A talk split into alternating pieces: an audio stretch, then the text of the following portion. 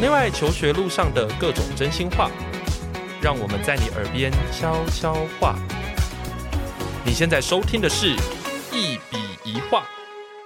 大家好，欢迎来到节目的现场，我是赖老师。今天呢，我们邀请到我的也是属于化石级的爱徒，每一个来都是画爱徒。他呢叫做徐玉杰，那我都叫他 JJ 这样子。好，那 JJ 呢过去是从康桥毕业的，之前啦好人在那个伊利诺香槟大学分校。那后来呢，因为疫情的关系，就回到台湾这边来了哈。那有一个比较特别的资历是，他是曾经的地奥国手。候选人非常非常的厉害，这样子哈。虽然说，呃，后来他并没有办法就是变成台湾的正式国手，可是能够达到国手候选人的级别，而且有呃选训营的成绩有前百分之五十，这已经是非常非常厉害了。这样子，那他后来走的这一条路呢，我也觉得蛮好的哈，是从地奥这个角度去走这个工程的这个路线。那今天为什么特别邀请 JJ 来这个地方呢？有一个很重要的原因是，因为我们都知道说，国内的大学跟国外的大学，其实在整个学习的文化上面，吼，其实还是有一些差别的。那刚刚好，JJ 他是一个比较特别的状况，就是是先在国外念了一段时间，然后因为一些不可抗力的因素回到台湾来，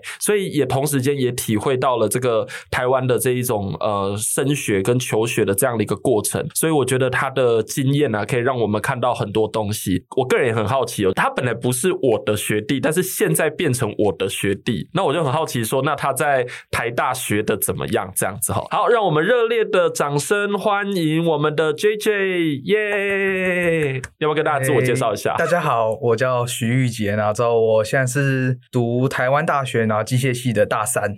哦，已经大三了，对啊，对啊，已经时间过得还挺快的，真的大三，所以这意思就是说，你明年要啊，后年要毕业。理论上来说，我是后年要毕业啦。可是，呃，因为我之前是从国外转回来的嘛，所以在学分上面啊那些问题的话，导致说我可能得要延毕一年这样子。你要延毕哦？哎，那你要不要先跟大家讲一下？就是因为像有一些学生，他疫情过后之后，他像今年的暑假，他们就有些人就选择又再回去美国嘛，对不对？那我想问你，就是那当初。你回来台湾这个决定大概是怎么做出来的？就是说你为什么会觉得就在台大念这样子？因为当时其实想法其实很简单，就是说在疫情之下，大家都变成所谓的线上上课了嘛。嗯，然后线上上课的话呢，就是我身为一个国际生，我还是缴一样的国际学费。透过这个国际学费的话呢，我只是去上一个 online course，嗯，也就是俗话一点，就是说什么函授学校这样子。对，就思考以后觉得说，真的实在是有点划不来了。然后说刚好那时候在伊诺读的是土木系。对，然后之后我其实之前也有对机械系有一点点兴趣，然后想说刚好趁这个机会就可以去申请看看国内大学，然后之后刚好申请一个机械系，嗯，就刚好我可以是同时说体验到土木系和机械系两个不同系之间的差别，对，然后之后并且就是说也可以就是说对于我来说就多一条后路嘛，就是要说疫情真的这样继续下去的话，那我可能就可以继续留在台大，或者说我觉得我读完机械系，我觉得哎机械系和我想象中的不太一样。对，觉得读的很痛苦，我也可以再回伊利诺这样，所以就是有最多的选择就对了这条路哦。Oh, OK，所以你现在要回去也是可以的。对，我现在回去其实也是可以的。哦，是制度开启，就是是制度的原因吗？这个比较不是制度的原因呢。这个制度上来说，理论上来说是不行的。当时我在申请的时候，其实我们我就直接我在国外其实办的只是 gap year。哦，OK，对。然后之后我在台湾的时候，因为台湾的时候，其实我在申请台大的时候，他有跟我讲说，哎，我一定要开一个休学证明。嗯。然后我就开了一个 gap year 证明给台大的那个学务处，反正对。然后之后就是有点。赌看看他们到底是不是真的看得懂，对，就国外的这整个这个文凭啊，这东西到底怎么回事？然后结果就是他们真的就是看不懂，诶，也不是看，我觉得他们应该是没有用心去看，他们觉得说，诶，有收到一个文件，然后可以做个记录这样就好了。OK，对吧？你觉得这个东西是可以播出来的吗？我觉得，我觉得应该还好吧。啊，要是说要晚一点要继续讨论台大的话，其实我对他的怨言，说实话还挺多的。哦，可以啊，可以，我们等一下可以好好的来聊这一块。两边的怨言其实都也还挺多的，两边的怨言都很多。好哦，我觉得今天蛮有趣的一个点，我觉得大概我会有两个大方向上的问题。我觉得这个也是 JJ 来聊，我觉得是非常好的。一个就是工学院这一件事。然后另外一个呢，就是从伊利诺到台大这一件事，我们先来讨论工学院好了。就说你以前有想过你是念工学院的料吗？要是看看我以前资历的话，其实我觉得我从来都不是一个工学院料。嗯，那为什么后来会选择工学院？我觉得是一个算是加以的因素，还有所谓的一个现实上的考量嘛。对，要是参考我大概在高中的时候，我的经历大概是，其实很多所谓的去国外念一些文科这些留学生，其实都很相似，就包括我的地奥。嗯，包括我去写一篇论文啊，包括我后我的那个课外活动的话，可能就是什么乐团啊，对，MUN 啊这种辩论啊这些东西的，这些你其实看一看了以后，其实你并不会觉得说，哎，这个资历很适合读所谓的机械系，对，或者说去读所谓的工科，对。然后为什么会考虑到最后要去读个工科呢？因为最大的考量是因为我爸是工科出来的，从小到大其实都一直在我耳边一直在叙述说，哎，工科很棒，工科很棒，你快点去读工科。虽然我我爸洗脑，对，就就洗脑那种感觉。然后虽然我爸常常不会说，哎。那个你一定要去读工科，这样常常会跟我讲，哎，我很支持你去读商或者去读所谓的文科。可是他在实际上表现出来的话，其实是两回事啦。所以你就是在耳濡目染之下就选择了工科了，这样。然后另外一个也是我自己的考量嘛。对，说实话，要是说你去比较所谓工科和文科，其中最大的差别是，我觉得比较像是一些比较专业上的，像数学还有所谓物理上的这些培养。然后这些培养的话，要是说你是身为一个工科人。你出来以后，你有这些工科经验，其实你要再去从商，从所谓的其他的文科的一些相关的一些学习的话，嗯，并不会说到太过的困难。对，可要是你从一个文科出来，你的数学的这这种底子不够好的话，嗯，其实你要再踏进工科方面的领域，其实我觉得是相对之下会是一个更大的门槛。真的，这个我非常的能够体会，因为我就是从一个理科转文科的人这样子。OK，因为我知道你的兴趣其实非常的广泛，所以其实你也不排斥自己未来是跨领域的。对，我非常不排斥，而且并且就是说我其实最近有和同学在讨论啊，讨论就说未来大概志向会怎么回事。然后我只是在读过这功课以后，确定了一件事情，就是我并不是一个很合格的工程师。所以你要当工程师吗？所以我可能工程师对我来说不是首选之路。哦，要是说我要再去进修的话，我应该不会再选工程学习了。你为什么觉得自己不太算是一个合格的工程师？说一个大家都比较懂的好了。嗯，虽然我说我进工程，然后都希望有个数学很好的底子，可是我数学其实并不好。你的数学已经算是我认识的人里面算不错的了。对，可是，在就你说去台大之后，去台大之后就遇到了一些其他人以后，发现哎，自己的数学能力好像还是有待加强。OK，对，因为毕竟他们考试上来的这种制度上面，他们对于数学的底子，嗯，就包括什么基本的运算能力啊，那些都一定比我们这些像我们读康桥这种读国外课本来说的非好非常多。对，然后在你遇到一些比较纯数学一点课程，像工程数学这种。课程的时候，你那个强劲的那个数学底子就发挥到很好的作用，然后我们这种反而就读起来就比较痛苦。对哦，哎，当初你回来的时候是只能学工学院吗？还是说其实任选都可以？任选都可以，反正除了电机系和资工以外，其他都有招。哦，OK，所以就说你如果在国外大学念其他的科系，结果你可以在这个制度的过程中，你可以选择任何一个你想要的这样子。没错。哦，这还蛮有趣的啊。可是为什么？哦，那是因为当初你对于机械就有点兴趣，所以你没有继续选土木哦。我当时土木台大土木系也有上，然后其实当时那个我去，因为台大土木系有面试，对，然后当时教授其实有问我说，那个你上了你到底要不要来？然后我就跟他说，哦，当然会来啊。然后结果后面我又上了机械系，然后我就没去了。你这个东西，我我们真的可以播吗？你要被那个教授听到。嗯，对啊，我真有点对不起那教授啊。可是就是因为后来是思考，就是说，因为我在国外也是读土木系嘛，然后你想要换个口味，想换口味试看看。哦，OK。其实我觉得从刚才听到现在，我一我还是觉得你跟我以前认识的状况很像诶、欸，就是。蛮有自己的想法的，所以你很清楚知道自己喜欢什么，而且知道自己的极限在哪。从外面别人看起来是这样子，可是从我自己的眼光里面，我看起来却有点不太一样。像嗯，最近我觉得让我其实最犹豫的地方是说，因为很多同学认为我是异想天开啊。我最近其实在看的是在看所谓的学士后法哦，学士后法律班，对，法律班事情，就包括所谓台大还有国外大学这样子。是。就因为法律这个东西其实比较有一点地域性，对，就和土木其实很像，嗯、就是因为你基本上在哪里去学习，在哪里从业会是比较大的一个优势这样子。对，没错，是的。然后那时候，因为我在读所谓的机械系的时候，我发现就就像刚刚讲，我数学啊方面不是一个工程科的料嘛。对。就还有包括，我觉得我对于我就思考上面就是一些细腻度。嗯。我可能很可以想到一个大方向，啥想到一个 idea。嗯。可我没办法真的说像一个工程师一样，我去把每一个细节都这样专门的这样挑出来去算。对。所以我在算一些什么。力学时候常常说，哎，漏掉了一个 force，漏到一个什么东西。嗯，对，虽然这个不是一个很好的理由啦，可是我发现我有这样子一个问题，然后所以我觉得我对工程来说不太是一个好料。可是问题说，我同时呢，我在台大也意识到了所谓的，还是对于辩论啊，对于所谓的一些人文方面的事情，其实还是挺在意的。是，那我认为说，要是说我可以用我这样子一个工科的一个经验，然后都去未来在。其他领域去学习，包括什么文法上这些去学习的话，其实我觉得会比起我只是一个单纯的工程来说，更加吃香，而且更加有竞争力。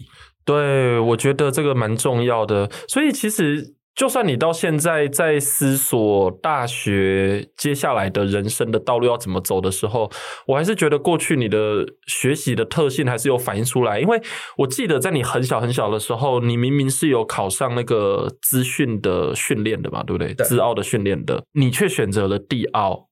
然后当时我听到的原因是因为爸爸觉得，其实你本来就有理工科的背景了，他希望可以有一些人文的东西。然后其实你反映出来也是，就是因为你对国际时事啊，对很多东西都有很多的了解。所以你会觉得，哎，好像什么东西都可以试试看，这样。那你会觉得你这样子的路比较曲折吗？就是说，你看我念到这里，我才发现说，哎，那我是不是应该要转一下到文的方向？会不会觉得好像很绕？其实我觉得还好，哎，我觉得很多人有个错误的观念是说，哎，你大学是什么科系，你未来就有可能会是往什么方向去发展。是。然后这个对于有些人来说，也许是这个样子，因为他们可能有所谓的经济上的压力，或者说其他上的家里的压力这样子。对。然后这可是我认为说，大学其实这段时间给你的一个最好的一个。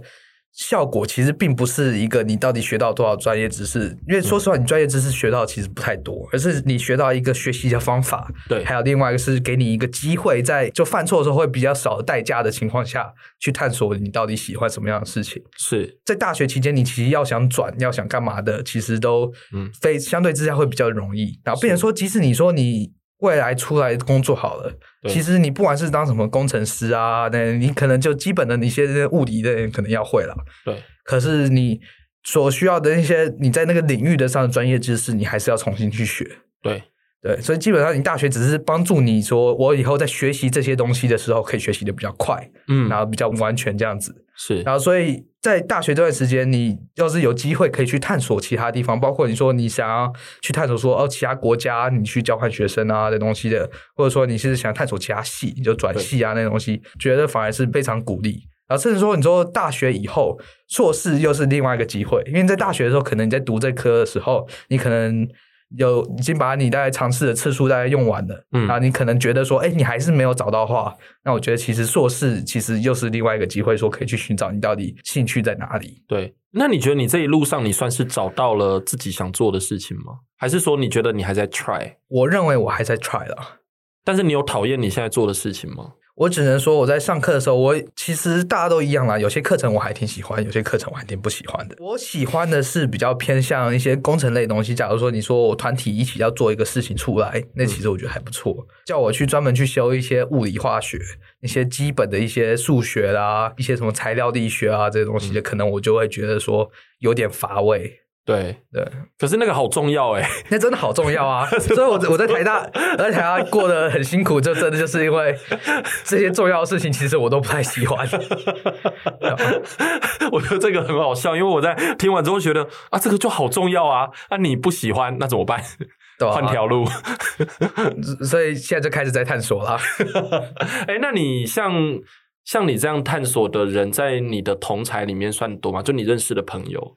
我觉得比较少诶，因为我觉得其实对于台湾大学来说，你读工程的话，其实很多的目标其实都是朝上同一个方向去迈进。包括你说机械系和所谓的电机系出来好了，对，出来的工作虽然你可能在理论值上面你看到可能是差很多的，嗯，可是我跟你说，在台湾很多学生的眼里，其实他们的未来的走向都是，哎，我以后要去台积电或者去做一个。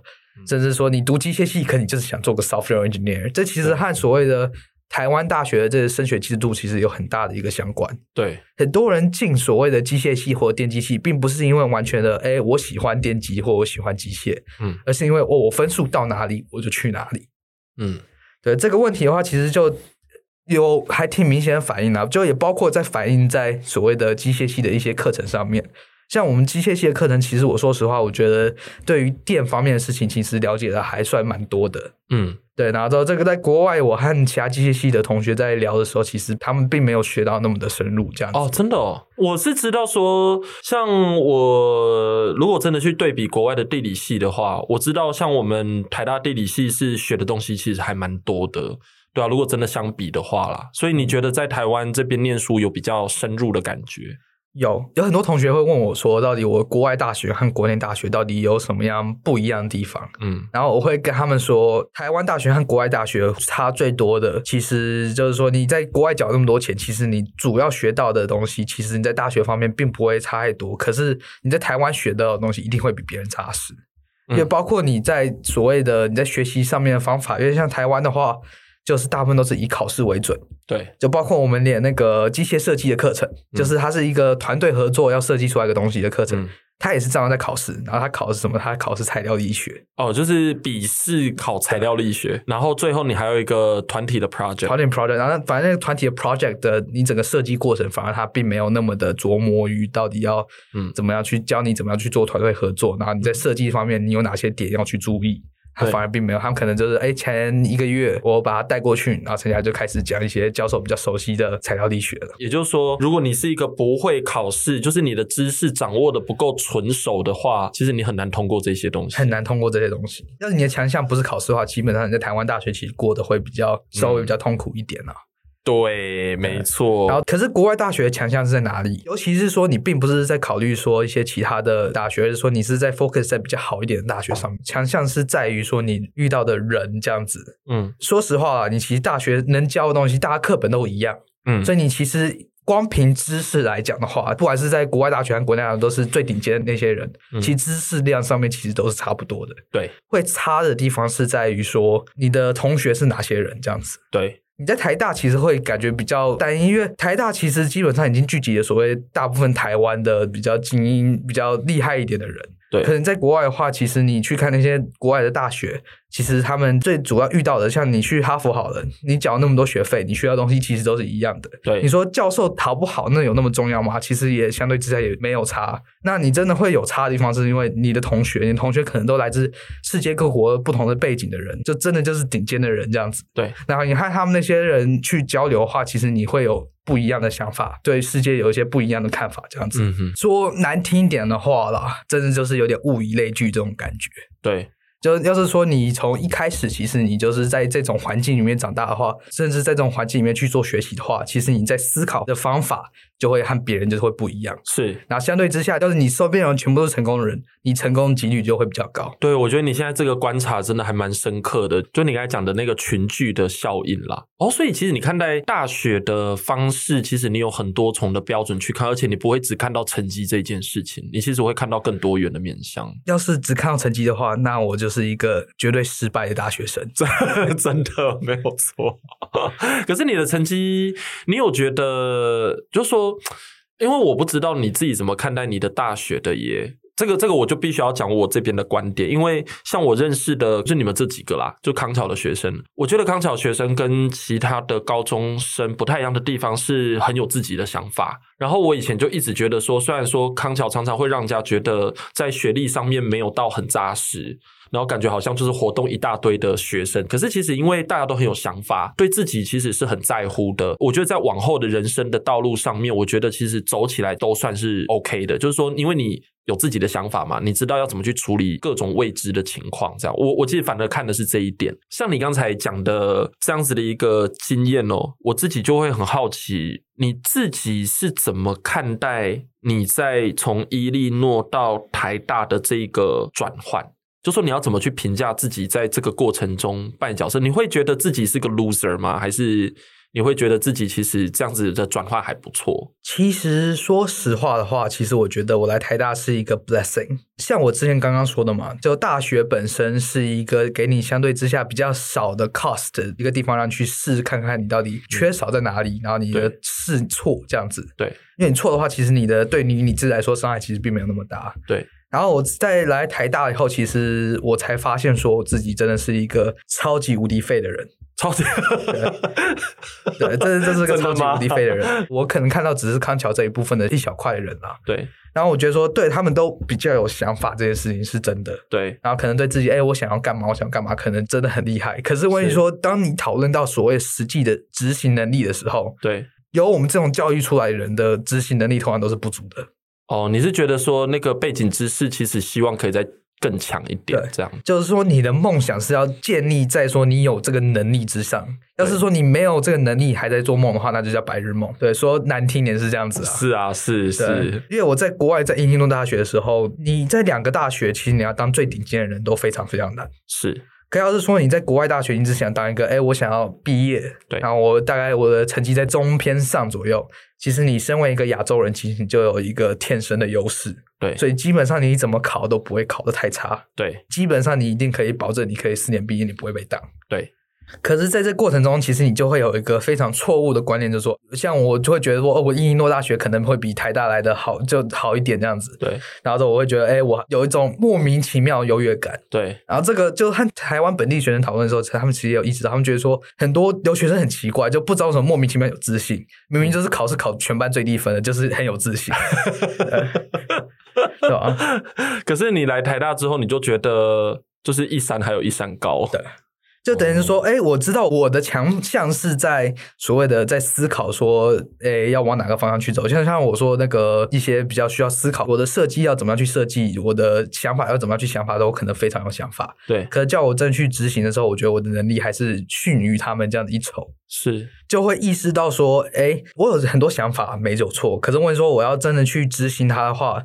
我真的没有这个能力，所以也是因为有台大这经历以后，才会意识到说，哎，要是我可以继续保持我现在所谓这些对于想法这些优点的话，然后并且要补足我的所谓执行力上的短缺，嗯，其实对于我来说，会是比起我直接就是在伊利诺一直读下去，然后之后出来以后变成一个自我感觉良好的一个人来说，会是更加有真实的帮助。对，大概可以理解，就是说，从你以前的学习特性，如果真的要很符合台大的环境的话，你应该会蛮辛苦的。可是我觉得你反而是一用一种很乐观的态度在看这件事情，我觉得蛮好的。所以像我以前就觉得，因为我们自己在做这个奥林匹亚，比如像我以前在带你做地奥的时候，我其实就会觉得说，诶，有些东西其实要学得更扎实一点。那那个时候以培训来讲，你其实已经比起大多数的同学来说，已经算是扎实了。老实说，我个人认为说，我其实当时非常不努力。我有个妹妹，然后她现在也是在学那个迪奥，是是是，也是我的学生。对，然后之后我就那时候跟老师分析说，一个我觉得他会赢我的地方，最主要的一点是他比我认真。是，其实这件事情我一直被我爸骂啦，因为他那时候其实我去选训营的时候，其实真的没有很认真在做选训这件事情。对，因为那时候你其实有蛮多事情的啊，嘎在一起啊，也不是说蛮多事情，我觉得都是自找的。哦，OK，对，这时候其实，在选训里面，你可以看到两种人，一种是就很认真在读书，然后他们可能就是哎下课以后就回去那边开始准备明天要考试的事情的，然后我就会去和哎那些南部上来人，他们就哎我小学是台北，开始聊天，然后我就带他们出去玩，所以我把它当成一个寒季的夏令营这样子。对，就是人脉，就是应该是说认识朋友啦。我觉得这也很重要哎，这真的好重要，是很重要啊。可是。对我爸来说，他就觉得说，我每次都这样子，就差一点点，就是能再努力一点点的话，他会觉得说，我会是一个更加成功的一个人啊。是，没错，嗯、应该是这样讲啦。就是说，我觉得在我的眼中，你一直都是一个很灵活的人。我说灵活的意思，是指说，就是理解的速度很快，然后就是是聪明的，就是那个想法的反应非常的快速，而且你不会觉得很死，就是你不会觉得说你的反应只有一个可能，你的反应其实有好几种可能。所以其实我觉得以值来讲，我觉得是非常好的。那的确，就说我觉得这里真的是有一个关键，就是我们要怎么学习才叫做扎实的学习。所以，像我以前其实是有告诉过你说，你不能够只会我教你的，因为如果你真的要变成是一个奥林匹亚的选手的话，你应该是要会那一种除了我教你的东西之外，你其他的东西你要去涉猎，而且你可以像一个老师一样有办法去教别人，我觉得这更棒，这样子。如果你喜欢我们的节目，别忘了订阅，这样每一集最新的内容就会自动推送给你哦。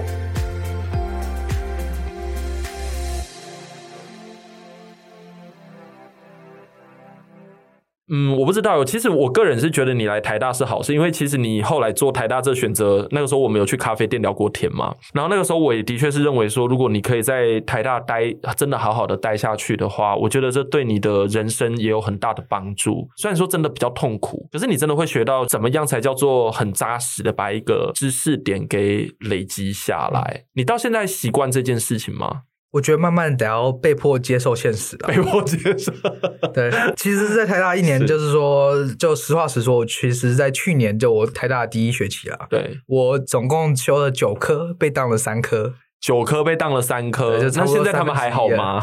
就要重修啊。Oh, OK，然后之后，其实从这件事情，其实我就可以很明显理解到了，就是说，该努力还是得要好好努力，该认真的就得要好好去读书，并不是说，哎，你不认真就可以真的就是拿到所有的一切。是这件事情，其实我的感受还挺深的啦。嗯，所以就是说，已经被迫接受现实，说，哎，我就是没有对他们好。对，所以我一定要花的比别人多的时间去补强这一块。对。虽然说实话，我现在花的时间可能还是没有到所谓台大那些学霸等级的那些人真的花的时间多啦。嗯、可是问题，我的时间在慢慢的增加。对我来说，我对自己要求是说，我可以达到一个我觉得我可以接受的水准。我的要求是我可以毕业的时候，我至少这个是个中上的学生。是，我不觉得我可以成为所谓的那些考试中的学霸。是。但我也不能变成学渣，对，就是好，我觉得很好。我觉得你自己有列一个标准在那里，这样我就不需要太担心了。虽然我本来就不太担心你啦，但是我觉得你已经有抓一个标准，而且有一个自我要求在那里，所以我就觉得这个东西其实不会真的。就是你的状况不会太糟糕，可是该玩的时候还是得要玩。那你在台大玩了什么？我去年其实去上台大的时候还挺兴奋的，因为我想说，哎、欸，好不容易来台大，来台大，台大最有名的什么社团？对，所以我那时候就加了两个社团，虽然听起来好像很不是很多，可我加了两个都是很花时间上的社团。第一个是那个橄榄球队，哦，对，对，是。台大橄榄球是还蛮有名的，没有错。然后第二个是台大赛车队。然后说，说实话，我其实，在两个队伍里面，其实我都。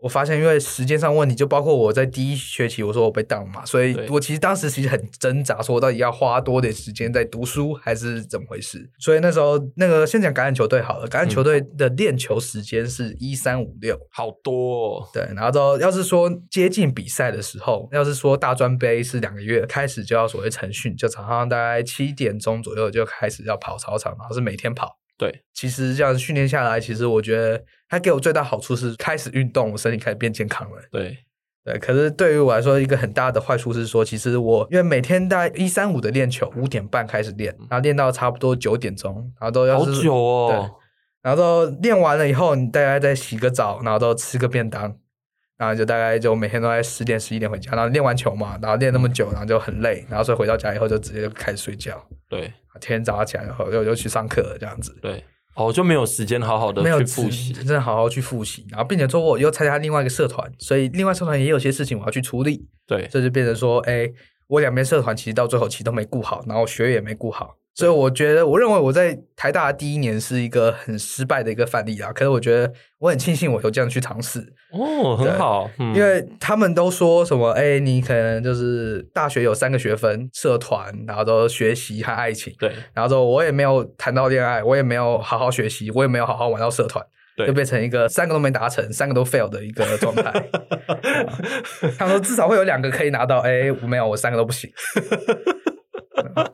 哦，那你会很焦虑吗？像对这种情况，去年的时候其实我蛮焦虑的，真的很焦虑。去年和你在咖啡厅聊的时候，其实我就有在考虑说，哎，我到底要不要回去？对，哎，我是不是真的不太适合这里？对，一方面可能是因为我的拖延啊，然后另外一面其实也是我的自己的一个比较一个很奇怪的自尊心在作祟，然后让我继续这样留下来。嗯，其中一个很大的原因是因为我不想要承认说我被台大打败。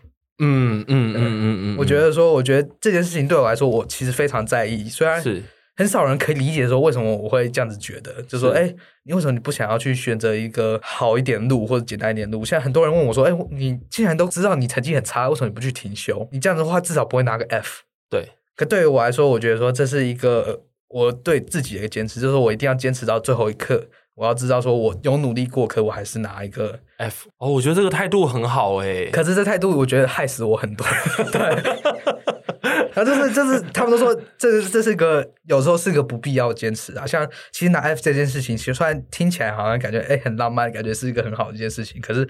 说实话，其实该停休还是要去停休啊。停休也不一定是好事啊。就比如说你停休之后，其实会让人家觉得，因为像如果你未来要再申请硕士班什么的，这些其实他们的也都会看到。对，他们都会看到。可是总比一个 F 好。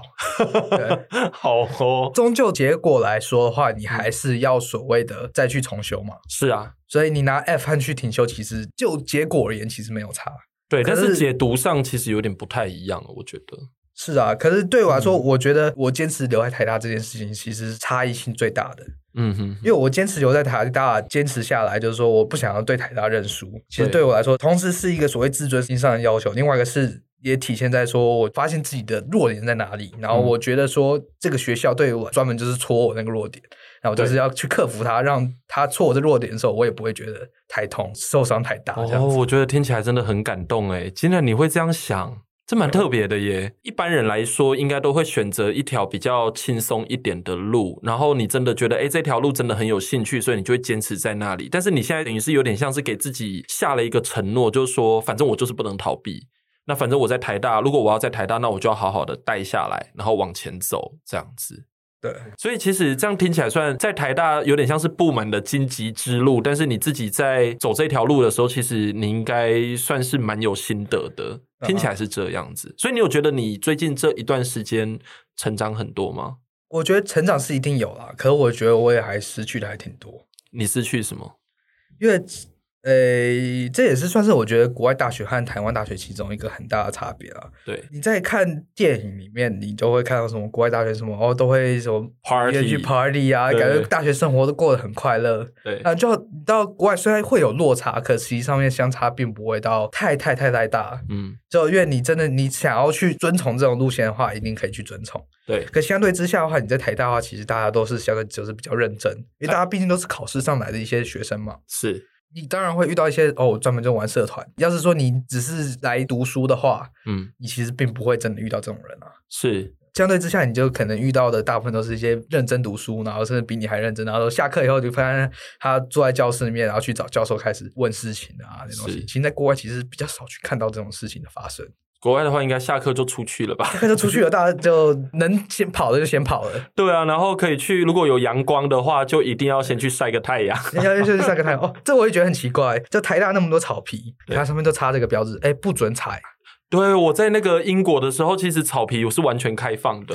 我觉得说，你说我把这区光起来，对，然后说，因为我要维护的原因，所以我。不能让它被踩到，对，那个我可以接受。可是要是我整片都框起来之后，哎，你不准上去。其实我觉得，其实就剥夺了很多大学的乐趣。像很多大学乐趣，其实你在国外你就看到很多人可能就两个树中间就绑了个吊床，对，他就会开始在那里读书。对，就说一群人坐在那里野餐也有可能。可台湾就你就很少看到这种事情。对，然后说到野餐这件事情的话，我又要抱怨台大一点是说，我觉得台大最糟糕的地方是空间上的问题。哦，空间上怎么样？是还在像这个大工地这样子吗？大工地那点倒是还好啊。真的吗？我一直觉得他一直在施工，欸，诶很烦，欸。从我念大学一直到现在，我昨天还回台大而已啊。然后我就觉得天哪，整个台大都还在施工，一直在施工。那个施工。有百分之八十都是我们系的错，因为就台大正中心有一块地是我们系我们要盖新系馆的地方，可那个系馆已经盖十几年了。哦，真的？对啊，所以说有因为他们说哦，盖到一半没钱，然后就停下来，然后盖一半又没钱，然后就停下来。那块地是我们的错了，就一直的都这样。那你觉得空间最大的问题是什么？空间最大的问题，其实我觉得体现在所谓的。诶、欸，我觉得说三点好了。嗯，第一点是说，我觉得住校是对于大学生来说是一个非常重要的一个生活体验。哦，对，因为我觉得你刚才在讲那个呃，就包括你说会不会去玩，会不会认识很多同学，这其实跟住校其实有很大关系。是，要是你只是每天来回上下课的话，其实你只是换个地方继续上高中而已。对，没错，我觉得你的状况可能有点像是这样。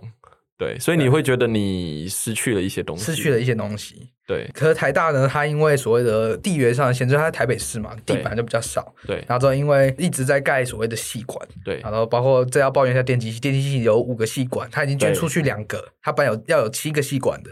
对，然后还要继续盖，对。对，然后到啊，反正就他们盖太多了，然后都，可是我觉得，要是台大可以把这些所谓的他们里面校内部的建筑物好好整顿一下，把一些不必要的东西给去掉，对，把它改成所谓宿舍，然后之后让至少大一的学生都是必要性的住宿的话，哦，其实我觉得对于整个学校的所谓氛围啊，那东西都会有很大的帮助，嗯、对。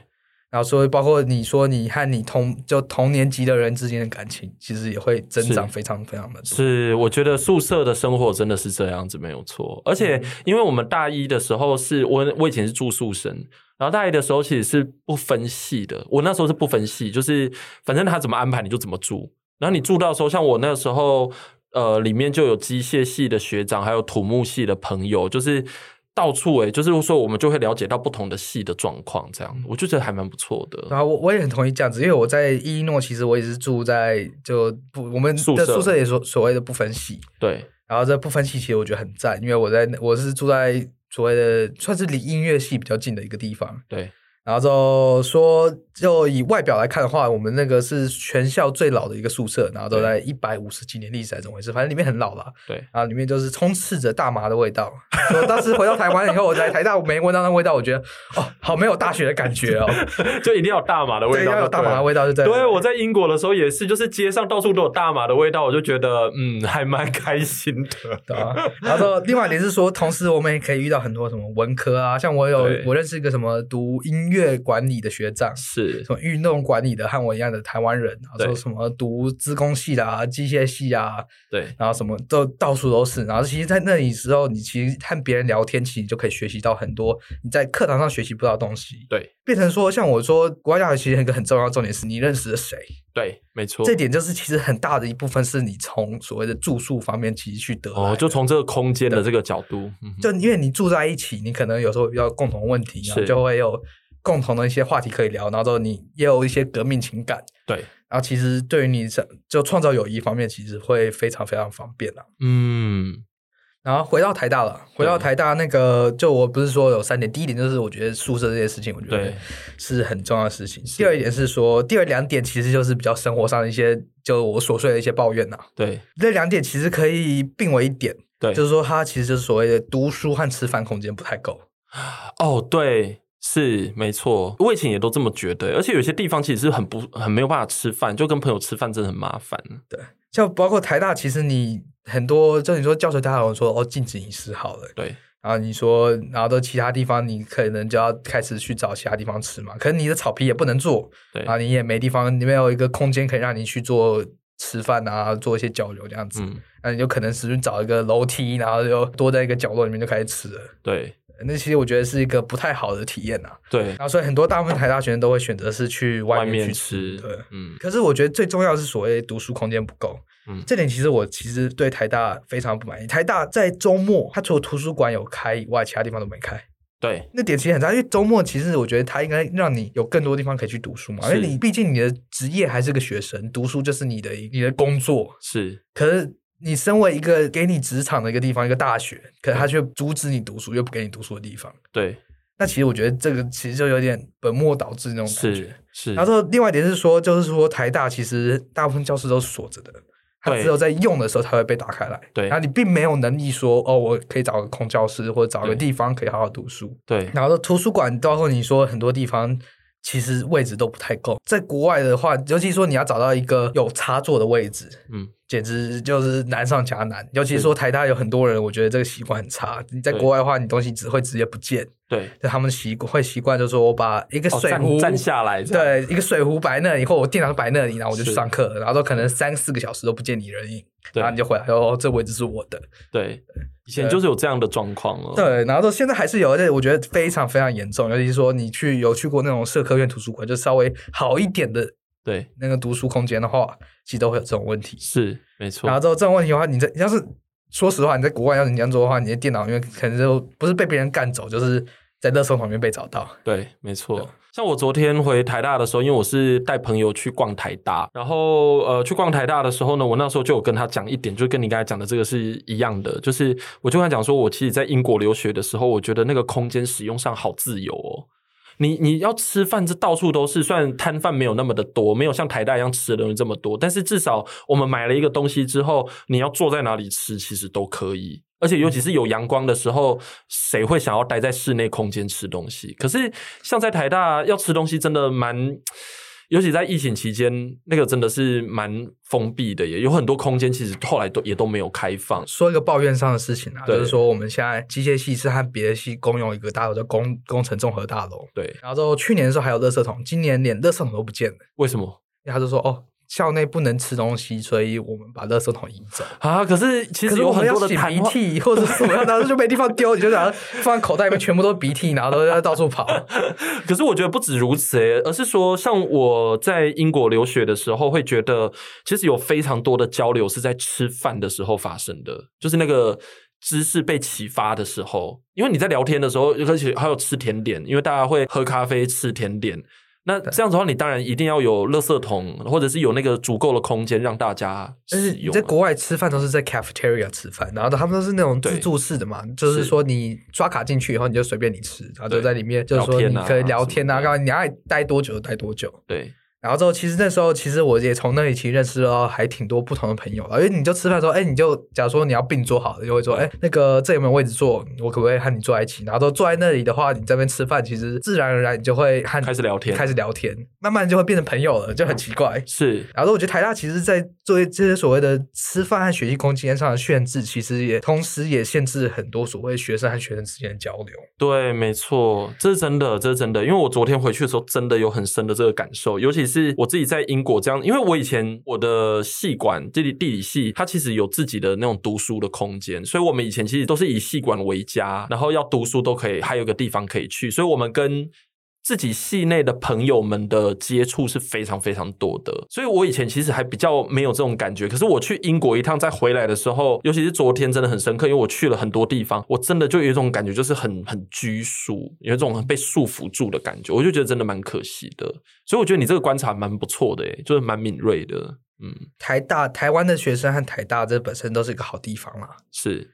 可是你现在讲这个已经来不及了，没有啦，开玩笑的，开玩笑的，都都是个好地方。可是我觉得，我觉得在所谓的行政方面的事情，就包括你说大一点好了，你说什么政治入校这些问题，对，然后到小一点就说，哎，到行政方面的一些处理。嗯，然后甚至说台大所谓的校内的一些教授里面内斗，或系之间的内斗，对，这的话，其实我觉得，因为这种无聊、这种琐碎的小事情，对，把整个台大的不止所谓的学术空间，甚至把所谓的学生对于大学的体验，嗯、其实我都觉得有点毁掉啊。是，所以你觉得从你过去到现在，就是回到台湾这样子，你觉得整体来说，你？算是还习惯吗？就喜不喜欢这种环境？因为听起来有蛮痛苦的时候诶。对我个人，要是说你只是说以所谓的 experience 的话，对对，就是一个经验来说的话，嗯。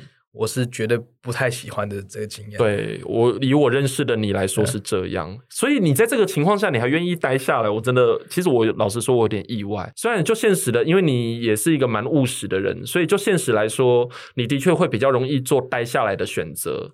可是你一定要有一个更强的动机去告诉自己为什么要待下来。这个动机其实我到今天都还在一直去寻找啊。就其实我觉得最大一个问题是说，我没有个很大的动机说为什么要回去，对，啊，也没有个很大的动机说为什么要留下来。对，然后现在可能最大的动机就是我刚刚说那个不服输的那个感觉吧。是在去年的时候有找你的时候，其实我就是在考虑回去了嘛。对、啊，然后回去的时候，其实我讲到一个很大的重点是说，哎，我在国外做任何事情，只有在台湾都可以做，然后并且还比较便宜。是便宜非常非常多，是。可是呢，我在国外可能会遇到事情，在台湾也有可能会遇到。但是我能不能 justify 我自己去花这个钱，去花这个时间，去把我自己弄回去？那我就一直没找到一个真的很好的理由，所以我就一直没有真的好好去执行这个方面的一些事情啊。是，像直到拖到现在，其实我都一直还在做一些我觉得是无谓的挣扎。像我前阵子我才把所谓成绩单寄到 UIC 去，去看可以抵哪几个学分这样子，对吧？OK，对啊，就他就花了大概一百多块钱这样子去，哦，一百多块美金吗？没有台币啦，台币，哦，台币，我想说一百多块美金，台大没有那么贵的东西，是是是，差不多。对啊，台大其实像我以前在台大念书的时候，我也觉得我的花费还好，就是以这个品质来讲，我觉得 CP 值算非常非常高，CP 值真的非常非常高。对，CP 值已经非常高了，我觉得就是真的从国外走一趟之后，嗯、而且你会发现说你在台大教授的资历，可能比在国外教授的资历都还要好很多。对，没错，是的，这是真的，这是真的。台湾人要是你在外国外混得很好，然后你可能在国外没有去从业，对，或者说没有在国外找到一个很好的教职的一个对那工作的话，你就会回台湾。对，那回台湾通常你都是会来。教书啊，对啊，所以你就会发现说，哦，我们教授什么 MIT，然后就基本上 Berkeley 快要变基本的了。真的诶，台大的像我们现在地理系的那个老师的那个条件也真的都非常非常的高，对啊，这老师真的他们研究能力真的很厉害。可是你要就是说你要真的从里面得到一些，就是说不是课本上的东西的话，我觉得。也会比较难啊，因为台湾大学教授其实他们很重视的是所谓他们的自己的研究，还有这些东西，所以他们其实对于大学部上面的付出其实并没有到真的太多。是，所以你要真的学到一些课本以外的东西的话，你其实要花很多时间和教授去有搞好关系啊。是是是，而且说实话，台湾教授比较不会那么主动的去和你做这种邀约。国外也是一样，你也要花很多时间才有可能真的去学到他们真的精华所在。嗯，可我觉得在台湾这里也是，这这更重要的啦。对，因为他们在课堂上其实他们的教法其实就是以考试为主。对，然后就考试的话，他们其实他们也不会看到你考卷，他们就是考完以后，他们就。丢给助教去改，改完以后你就回来，你就看哦，看我成绩拿很低，对？然后然后就开始伤心，然后你可能就会没动力想要去学习，对。然后可是说你真的要去做的话，你可能要去开始去看一些什么专题啊，是这些东西的，然后你才有机会真的去从这些真的很厉害的教授去学到他们真的厉害的这些地方。嗯哼哼，嗯，我们的节目的时间也差不多到尾声了。那你刚才讲的这一些东西，就是我觉得是非常重要的经验分享。我觉得就。以聊天来讲，我真的可以从中里面看到你的改变。虽然说你现在可能还觉得有一点点模糊，然后呃，可能还在做很多的探索。其实我真的蛮感动的，就是真的看到你有蛮多的成长的。就是身为一个就是曾经的老师，我觉得我很期待你接下来的一些自我探索。这样子，就是我不知道你接下来会怎么走，但我觉得你做的决定也应该都会是最好的决定。这样，那最后的时候，我可不？可以请你，就是因为你刚才做的事情是去反思从伊利诺到台大的这一个过程，然后从中你怎么去体悟学习这一件事。那我想问你一个问题，就是你觉得在这个过程中，你学到最多的是什么？如果有一个非常重要的道理要分享的话，你会分享什么？我觉得是有两个啦。嗯，第一个其实就是刚刚，其实两个刚刚其实都有碰到，是。然后第一个的话，其实我觉得就是说，趁年轻就能多试尝试就多尝试，嗯，很，不要把自己框限住，说，哎、嗯，我因为我读了工科，所以我就一定要当个工程师，因为我做了什么事情，所以我一定要往这个方向去走。真的要好好思考，说你是不是真的喜欢这件事情，甚至说你觉得，哎，我不确定会不会喜欢这件事情的时候，嗯，你真的就去踏出去看看，你去试试看其他事情，说不定你试其他事情，就会发现说，哎，我还是喜欢我现在做这件事情，所以就可以回来去做了。是，甚至说你踏到那件事情，发现说，哎。我好像真的比较喜欢这件事情，那你不是找到一个更好的方向去发展的？是对。第二一点的话，基本上就是算是一个给自己的一个告诫了。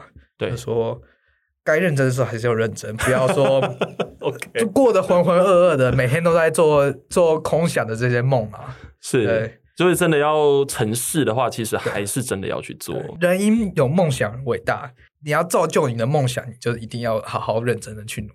对，并不是我光用想的。就可以成真，是没有错。哇，我觉得这两句很值得把它写下来。如果听众们现在手上有笔记本的话，真的要赶快写下来。如果没有来得及写下来的，记得等一下按回放，然后把它写下来。这真的很重要。我觉得现在真的很多学生很需要把这些话给听进去。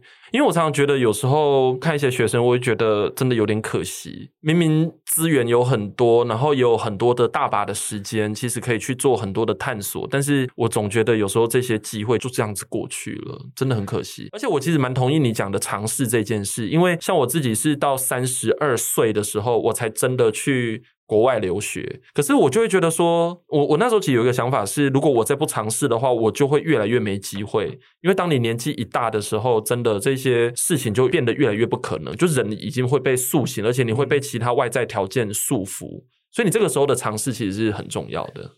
当你有所谓的经济压力，你有所谓的你有家庭要照顾，甚至说你说你哦，我不会结婚，我没有家庭，你可能有生活要顾的时候，其实你能尝试的机会就会变少，因为你会认为说，哦，我尝试，要是我不喜欢的话，是这个代价会太大，是没有错。所以趁现在这个时候，就是说，哎，你你失败了，你找不到你喜欢的东西，然后你也不会说，哎，因此我的人生就毁掉了。这种情况下，是去。多尝试啊！是是是，对。